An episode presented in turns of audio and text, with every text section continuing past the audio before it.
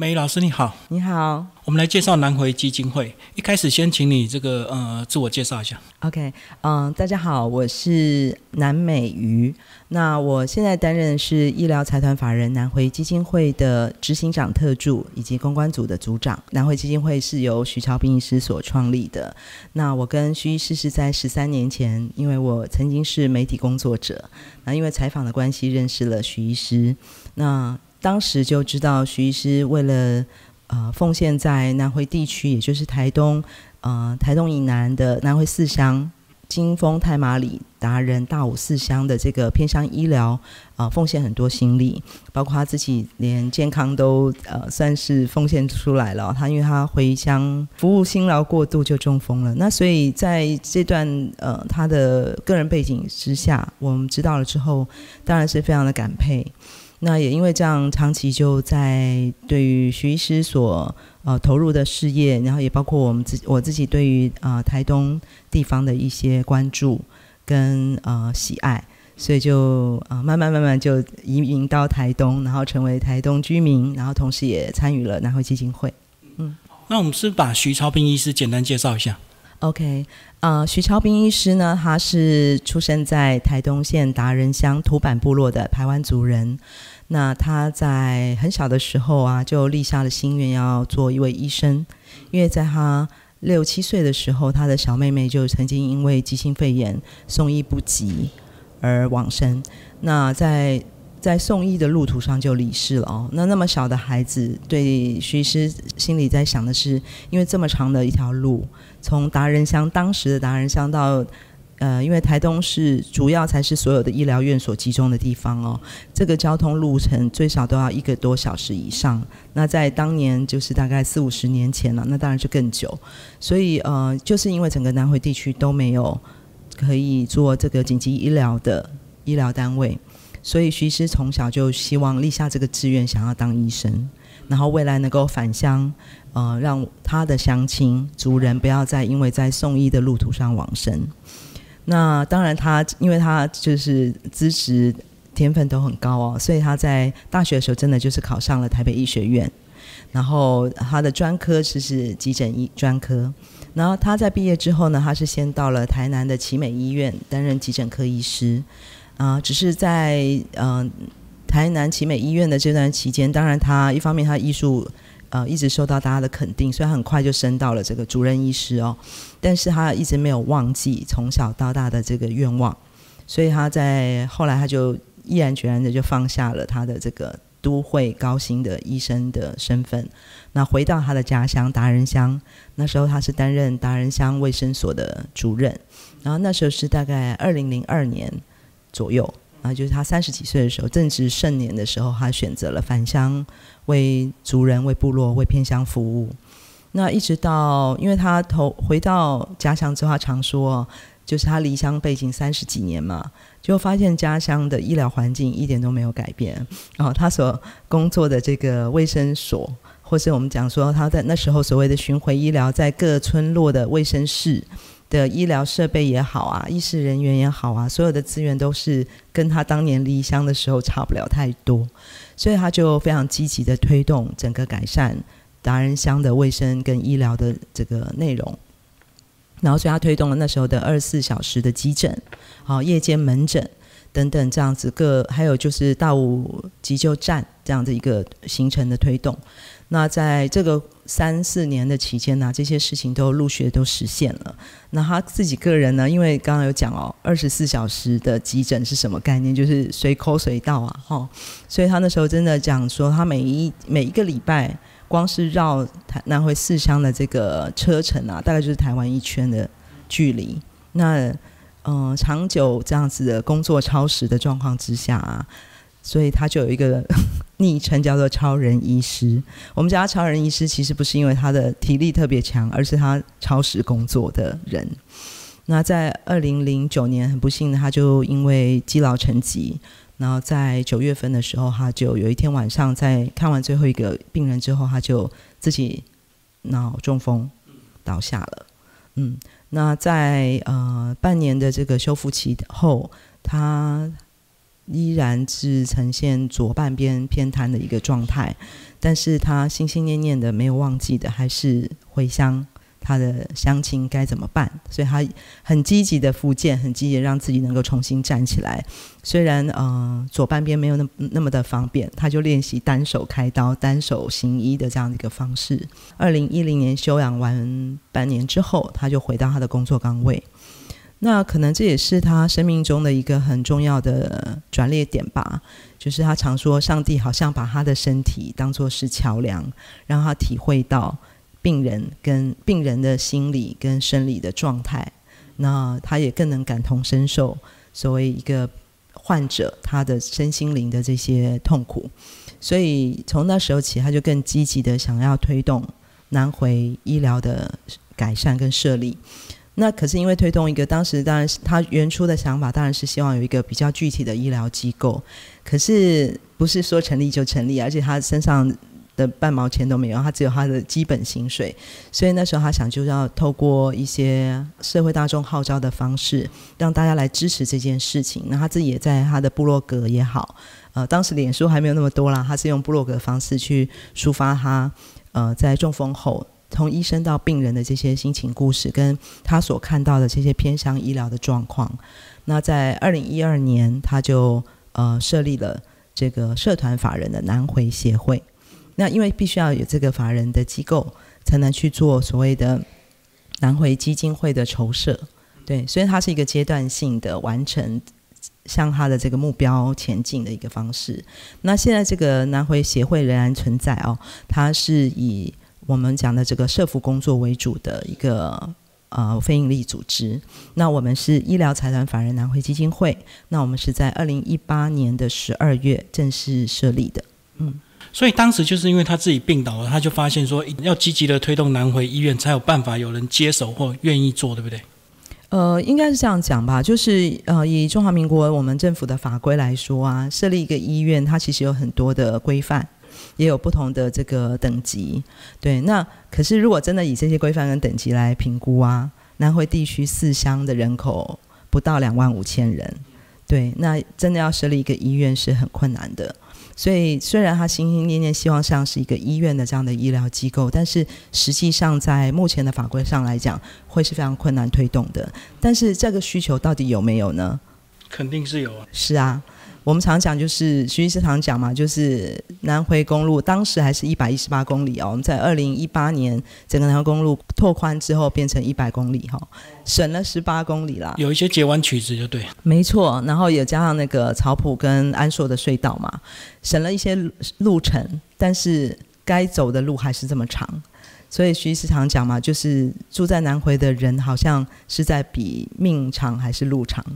他常有这样的感慨。对，那我们也常讲，因为南回地区之所以相对是一个比较偏远地区的原因，或者开发比较晚的原因，是因为它整个人口的分布幅员很广大。我们光是一个达人乡，就是整个台北市的面积哦，对啊。但是达人乡的人口才三千多人，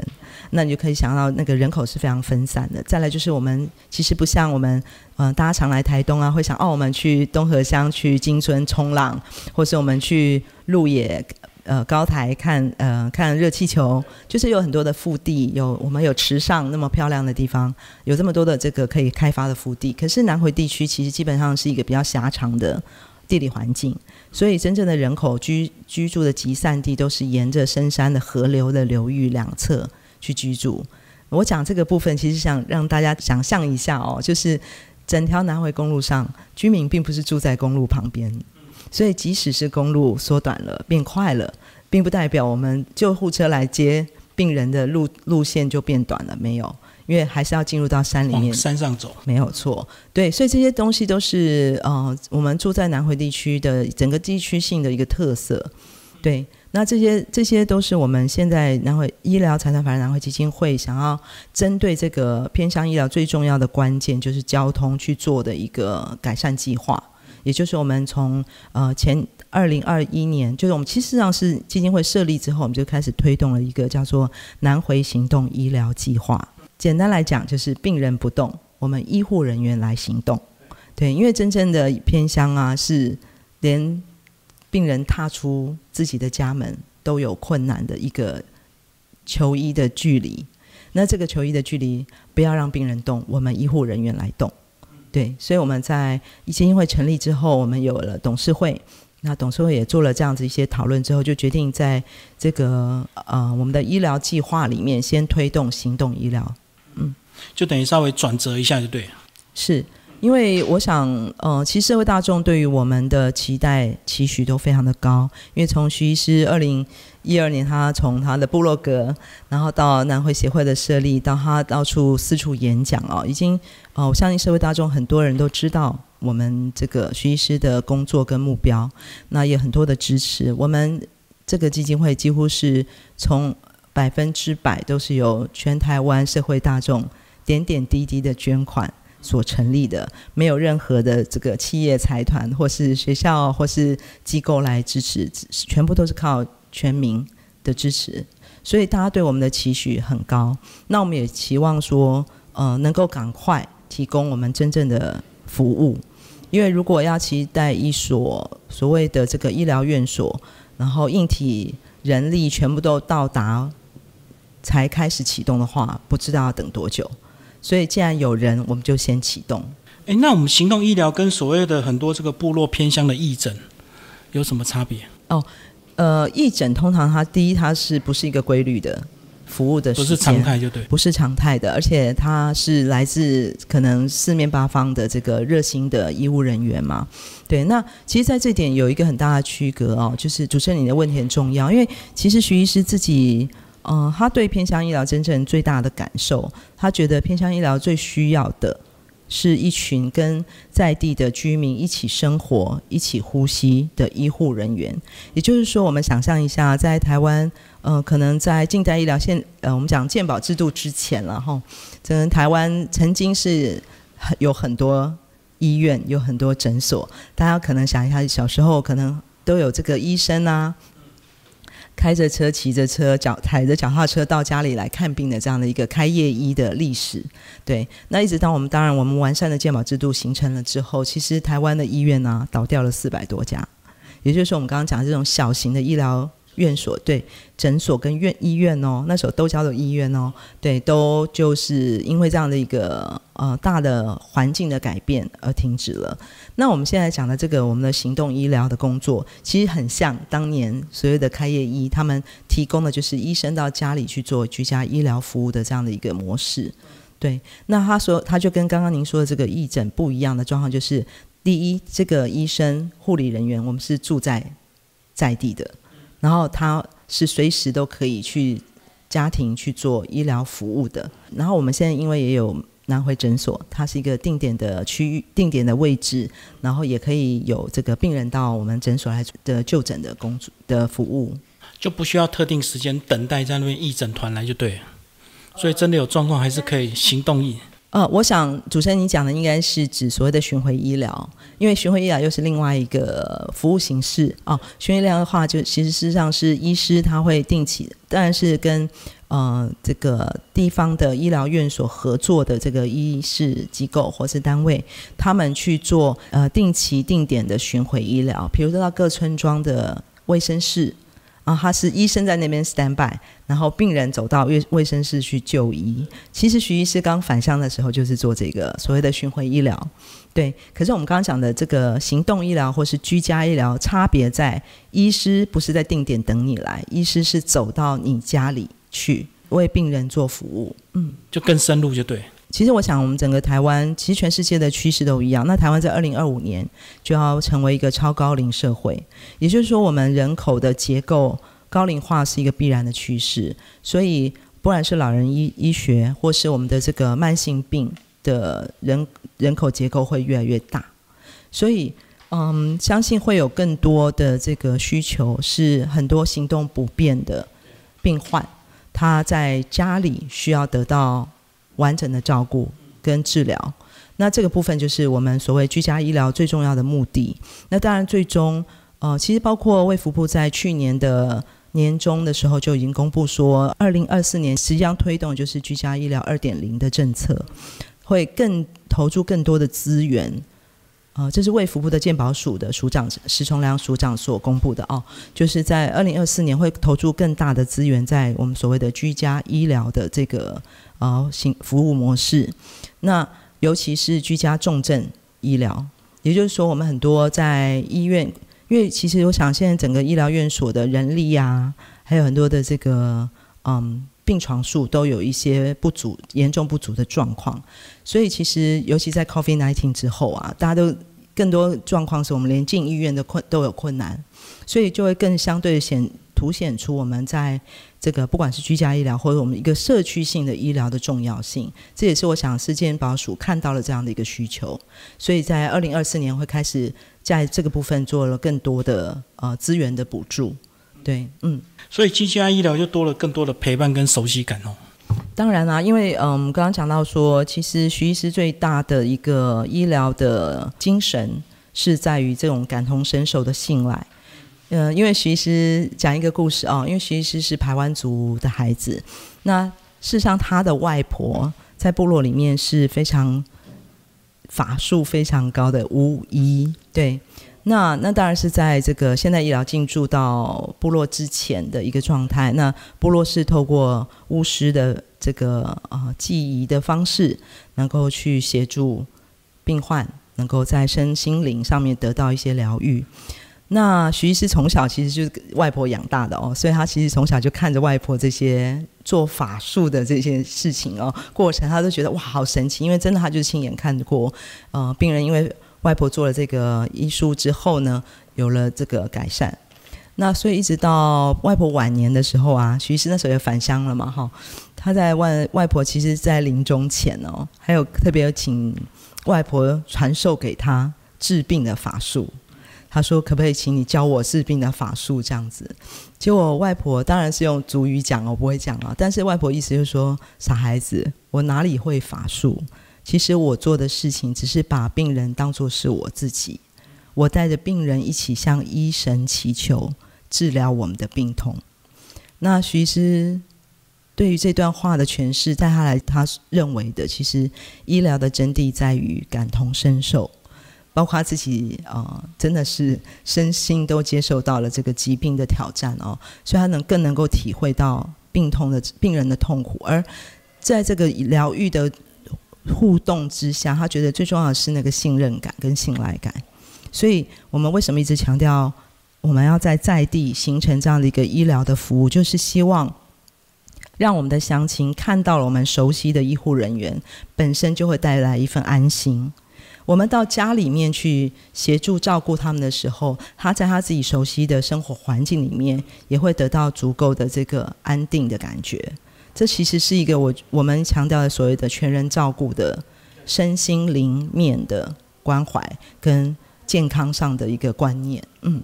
好，梅老师，我们来讲你们的医疗比较具体的三部曲，好不好？三个三阶段的计划。呃，目前我们进行到的应该是到第二阶段啊。我们在二零二一年的时候，我们就设立了居家护理所。南回居家护理所，那居家护理所的服务到底是什么呢？它主要是以到护理人员到家里面去做护理的工作。那所谓的这个护理工作是包括哪些呢？因为其实我们知道有很多像是我们开刀完，呃，从这个医院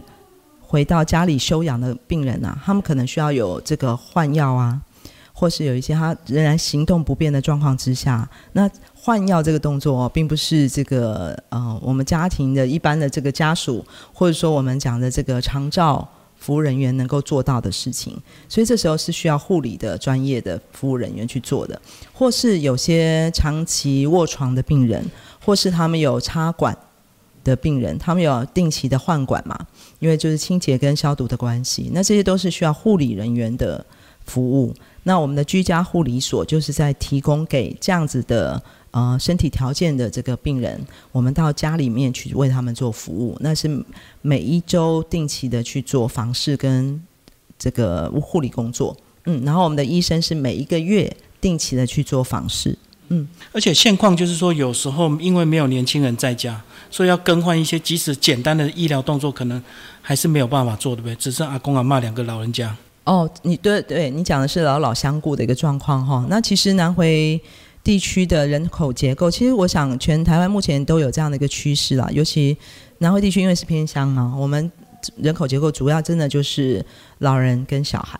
或是你刚刚讲的老老相顾，就是两老人家照顾老人家，或者独居，这个比例是非常高的。在整个台东县来讲，我们的比例算是偏高的一个区域，对。所以的确，他们平常在家里接受到照顾的机会，除了我们讲的这个长照的照顾之外，那还是比较幸运的哦，还可以有长照照顾。那更不要讲的所所谓这些需要专业的医师人员来做的这些行动，嗯。所以等于每周都有医护人员到家里去做一些更换或者是换药的动作，就对。对，那同时我们的护理人员也会呃协助我们的照顾者，就是可能是家属，或是甚至他们可能雇佣的一些呃义工，哦教教他们怎么照顾这个生病的的家人。嗯，好，那二零二二年又成立了这个南回诊所。我们是在二零二二年就准备筹备南回诊所。那刚刚讲居家护理所。呃，我们虽然有一个办公室哦，是在台东县大武乡的大武村，啊，我们有一个居家护理所办公室，但我们刚，呃，听众朋友刚刚应该大家已经了解到，就是我们的服务的场域事实上在各个乡亲的家里，好，那南回诊所呢是一个定点的门诊的一个机构。我们也是在大武乡大武村，我们现在居护所跟南回诊所都在同一个位置。那我们在二零二二年开始筹备的。那南回诊所我们有两个重要的服务模式，那一个就是我们讲的这个定点的门诊，也就是说我们每周一到每每周五每一天上午跟下午各有两诊，好，也就是有十个诊次在南回诊所这个定点门诊。那我们的主责医师就是徐超斌医师。但是哦，我们同时另外一个重要的服务模式就是居家医疗，也就是说，我们礼拜三的下午，目前是礼拜三的下午跟礼拜五的全天，我们的徐超斌医师会行动到你家去做医疗服务啊。那这时候医那个诊所的门诊怎么办呢？很幸运的是，我们现在礼拜每周五都有这个高雄医大医院的医师来做支援，也就是说，我们并没有停掉我们的门诊，好，所以行动方便的。病患可以走到南回诊所来做门诊。那如果不方便的病患，只要跟我们做联络，那我们的医师就会在每每周三的下午跟呃礼拜五的全天，会到病人的家里面来做医疗。嗯，那在门诊的部分，是不是因为这个呃病患的状况有很多？那至少我们可以做到及时的发现。如果说真的有一些重状的征兆的话，可以提早处理。不然我们想说科别那么多，那到底一个医师怎么都看呢？是啊，是啊，所以你讲的也没错。其实徐医师当年他在医学院毕业后，他选择专科的时候，他为什么选择急诊科？就是因为他知道急诊科是一个可以同时兼顾内科跟外科，就是。全部武术都有啦，好，所有的功力都能够集中学习的一个科专科，以及他是为了返乡做准备的。当然，所以现在我们这个南回医疗计划里面最重要的医师人员徐医师，他就是身兼这样的一个能力。那当然，我们呃门诊目前为止，我们还是偏重在加医科。对，嗯，那真正需要有这个紧急医疗的状况，我们其实呃南回。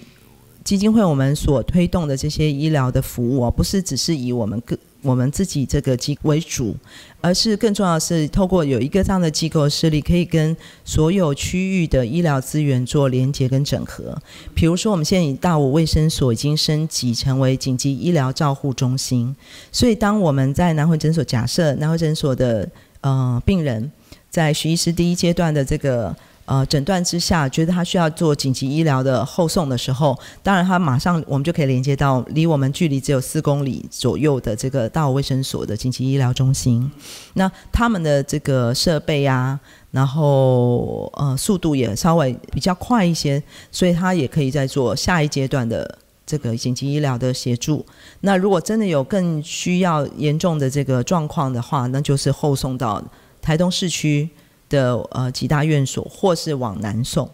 不管是到屏东访疗，或是到高雄都有。嗯，我们最后来讲这个成立南回医院的具体的困难。现在不是很多偏乡都有呃医学中心的一个什么分院，那为什么没有办法在南回设一个其他的分院？我们当然很希望全台湾如果有心愿意协助南回地区的医疗院所，愿意来这边设立分院，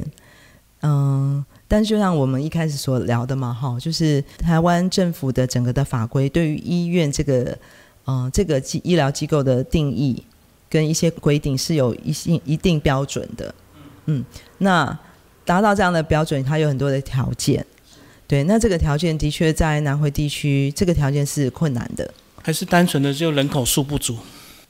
这当然是绝对的原因。对，人口数不足。那第二，我们刚刚也讲到了，其实南回幅员这么大嘛，哈，你其实不管医院设定在哪一个定点，相对来讲，对其他区域的民众来讲还是遥远的。所以，是不是一定要有一个呃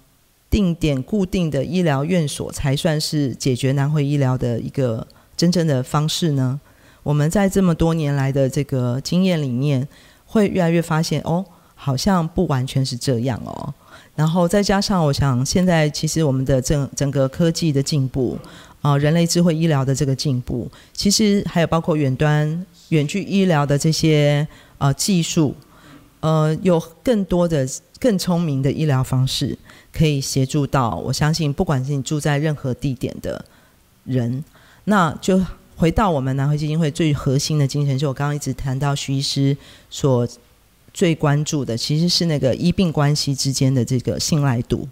所以有这么多科技的协助之下，我们又有在地的医疗人员去就近的照顾我们最熟悉的乡亲，这相信是在不管在心理上的层面，或者在生理上的层面，可能会是一个更完善的呃。照顾健康的方式，那我们也很期待，在这这个从南汇基金会推动以来到未来，我们能够一一的从这些面向上面去整合出一个更适合于呃居住在这个地区的居民所适合的一个医疗方式。所以这样讲，你们目标也是在持续的这个修正中嘛？哈，当然，一开始是具体的一间南回医院，对，到最后变行动医疗、居家照顾这样。是，甚至我们不排斥，我们可以说是一个行动医院。都也许是未来的一个名称，不过这个我相信，其实对听众来讲，也是我们都需要做一个呃重新的调整。尤其实，其实经过了 COVID nineteen 之后，还有什么事情呃是跟原来一样的呢？其实都会有更多的改变。所以卫福部常说，我们在做滚动式的修正啊。其实南回医疗计划也是这样子在想。所以重点就是不能等待，对不对？不能过去有些影片，这个很多老人家可能过两年，哎，他就走了，所以他没有得到好好的完善的医疗照顾。嗯，我提供一个数据哦，其实徐超斌医师在二零零九年他不是中风吗？然后后来他因为他开始在部落格书写一些心情嘛，然后后来就出版社看到了这个内容，就出了徐超斌医师的第一本书，叫做《守护四一四一个心跳》。那很多人问说四一四一是什么意思？那就是二零零二年徐超斌医师返乡的时候，达人乡人口数，哦，四千一百四十一个。那我刚刚也偷偷已经讲过了哦，其实现在全南回四乡的四乡里面，达人乡的人口数已经不到四千人了。也就是说，其实人口在慢慢的流失跟凋零，对，真的很多事情来不及。那我们希望我们在及时提供的能力里面，我们人的能力、人的服务先行动。好，最后美瑜老师跟我们讲一下你们这一些新的年度、一些新的计划，以及一些民众可以协助你们的地方。我们自己把二零二四年当做我们的居家医疗服务二点零的一个目标，也就是说，在今年度我们会希望能够继续。把我们原来已经在推动的这个居家医疗的服务，包括南回居护所跟南回医诊所的这个居家医疗服务做更多的呃进步，好，然后也希望我们最迫切的是希望，因为徐医师真的太辛苦了哦，我们真的希望迫切的向全宇宙号召啊，希望能够有再加入一位新的医师进入我们南回的团队，这是我们现在最迫切、最迫切的需要。那当然，嗯。徐医师的故事也好，或者徐医师有很多呃长期对于这个偏向医疗的一些心情的分享，还有我们自己南回的故事哦。我们自己有一个自制的 podcast 节目，要在这边打一下广告哦。我们在各串流平台都可以听得到。我们南回基金会所制播的 podcast 节目叫做《超人医师加油站》，那是由呃超人医师徐医师还有我一起主持的。那这个节目是每周一次，那每周一会有播出新集啊，二十四小时都可以收听，那可以随时更新，知道我们南回的现况。南回基金会最大的特色哦，我们可以说是全台湾第一个完全由社会大众的劝募的善款所成立的医疗财团法人，所以到现在我们依然是透过社会大众的善心跟支持所营运的。那当然，在二零二四年，我们也有我们的这个劝募的目标跟希望，能够支持着我们这个行动医疗计划，还有我们现在所有南汇基金会的业务的推动。嗯，好，谢谢梅老师，谢谢。